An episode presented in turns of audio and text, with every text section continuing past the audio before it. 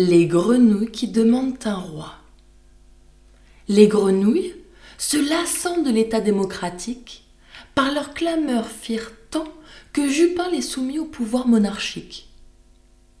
Il leur tomba du ciel un roi tout pacifique.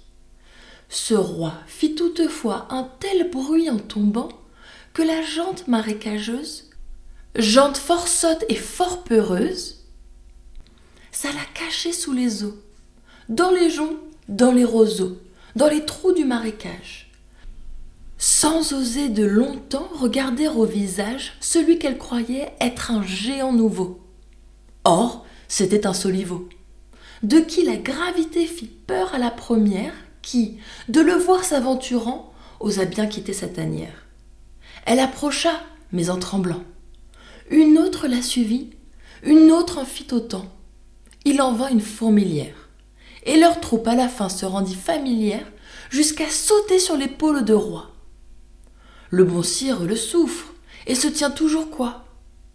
Jupin en a bientôt la cervelle rompue. Donnez-nous, dit ce peuple, un roi qui se remue. Le monarque des dieux leur envoie une grue qui les croque qui les tue, qui les gobe à son plaisir. Et les grenouilles de se plaindre, et Jupin de leur dire Et quoi? Votre désir à ces lois croit-il nous astreindre? Vous auriez dû premièrement garder votre gouvernement. Mais ne l'ayant pas fait, il vous devait suffire que votre premier roi fût débonnaire et doux. De celui-ci contentez-vous, de peur d'en rencontrer un pire.